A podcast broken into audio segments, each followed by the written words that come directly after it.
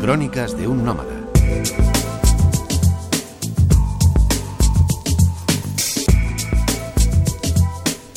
Hola amigos, un placer charlar un ratito con vosotros.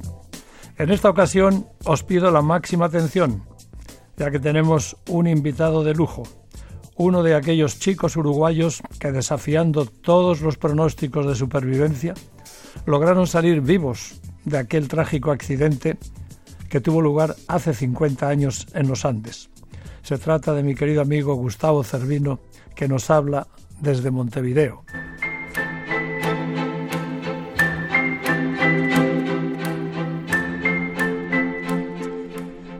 Buenos días, Gustavo.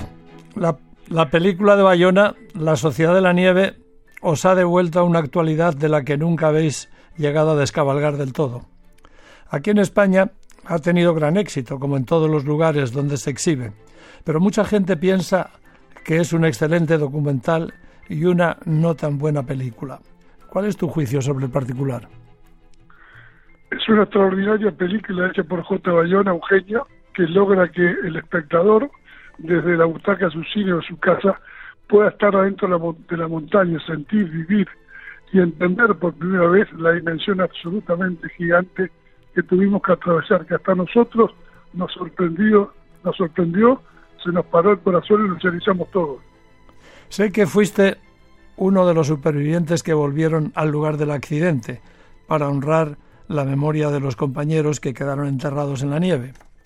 Visto desde el conocimiento de la zona que tienes ahora, ¿hubiese sido posible encontrar otra ruta de salida más fácil que la que siguieron con tantas penalidades Canesa y Parrado? Es increíble, pero evidentemente Dios nos guiaba o una fuerza superior porque eran como los rayos de una bicicleta. El único lugar que podíamos haber salido en línea recta y llegar a la civilización era el camino exacto que Parrado y Canesa hicieron para encontrarse con el arriero. Todas las otras hubieran fracasado. ¿Recuerdas aquella ocasión en que fuimos a Sierra Nevada a esquiar con Paquito Fernández Ochoa, que en paz descanse, y agradecido por sus lecciones, le regalaste las gafas de sol que te habías agenciado durante vuestra estancia en los Andes. ¿Cómo conseguiste fabricar aquellas gafas tan singulares?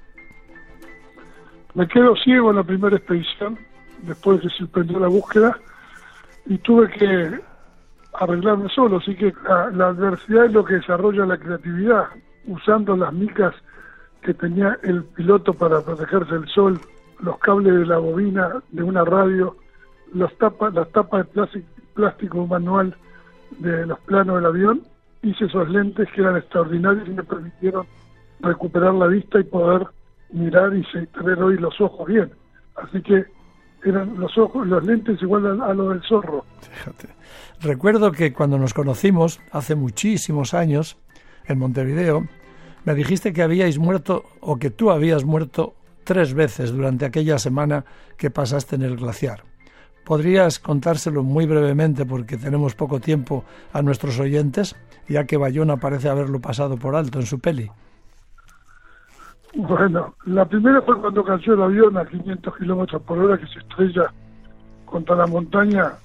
Después todos esos golpes, pasó un tiempo que no sé si fue 10 minutos o horas, sentí que mi conciencia seguía viva, o sea que estaba vivo en otro plano. La segunda fue cuando la, cuando la avalancha nos sepultó totalmente abajo del avión. En segundos quedamos como mil toneladas de cemento y no me podía ni mover. y ahí este, se me apagó la mente, el corazón, y me acuerdo que subí para arriba y pasé por todos los planos que pasan la vida después de la vida. O sea que me llamaron Gustavo y tuve que volver como un quinto piso, caía dentro del cuerpo y abrí los ojos. La tercera, que, que morí, no me acuerdo cuál es, debe ser la próxima, o que alguna que no, no tomo conciencia, pero sé que son tres veces. No, la, no, no sé cuál es. Bueno, me contaste que en un intento de, de, escalar un monte por ver si encontrabais un salido, estabais escalando y tú caíste desde muchos metros y te enterraste en la nieve y ahí también me contaste que prácticamente habías muerto. Bueno, puede ser esa la otra. Ahora que me haces acordar, escalando la montaña caí casi 300 metros como un dibujo animado, hice un agujero con la forma del, del muñeco y estaba como dos metros abajo y no me podía ni mover. Y estuve no sé cuánto rato ahí y finalmente abrí los ojos y estuve un par de horas para salir de vuelta de ese hueco. Esa puede ser la tercera que me la acabas de hacer acordar porque fue durísima. Ahora te agradezco tu memoria. bueno, es que yo te la he escuchado muchas veces, siempre muy impresionado.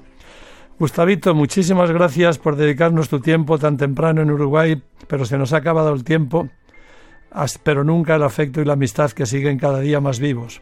Espero verte pronto de nuevo por aquí, o quién sabe, si por la India, ya te contaré. Un abrazo muy fuerte y perdona el madrugón.